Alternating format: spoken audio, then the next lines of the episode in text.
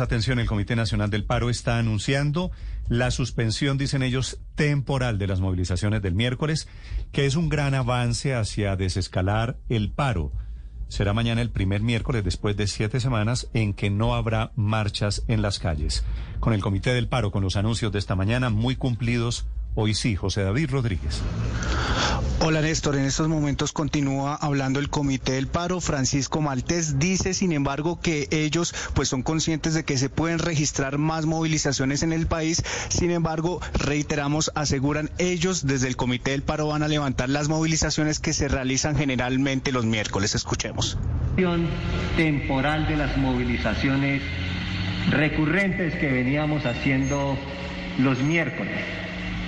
Eso no significa que la movilización social se pare en Colombia.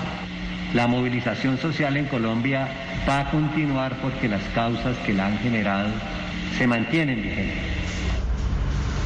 Néstor, muy importante, ellos dicen que se levantan evidentemente por todos los temas de COVID-19, por la situación de salud en el país, pero que esto se pudo evitar si el gobierno nacional hubiera eh, acordado ese comité, ese pliego de urgencia que ellos presentaron. También eh, se analiza la posibilidad de un gran concierto la próxima semana. Dicen que van a ir hasta el Congreso de la República, se van a reunir con diferentes sectores de la sociedad para presentar proyectos de ley y van a ir a movilizarse, insisten al Congreso de la República. Siga a esta hora la rueda de prensa.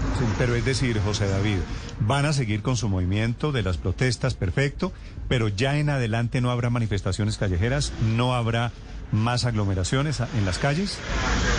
Ellos dicen que no, los miércoles, Néstor, los que, lo que ellos hacen generalmente los miércoles, que son las tomas, las movilizaciones en otros puntos de la ciudad y en diferentes ciudades, no va a continuar, pero que ellos son conscientes que otras movilizaciones sí pueden seguir en el país, pero digamos no tienen nada que ver con ellos.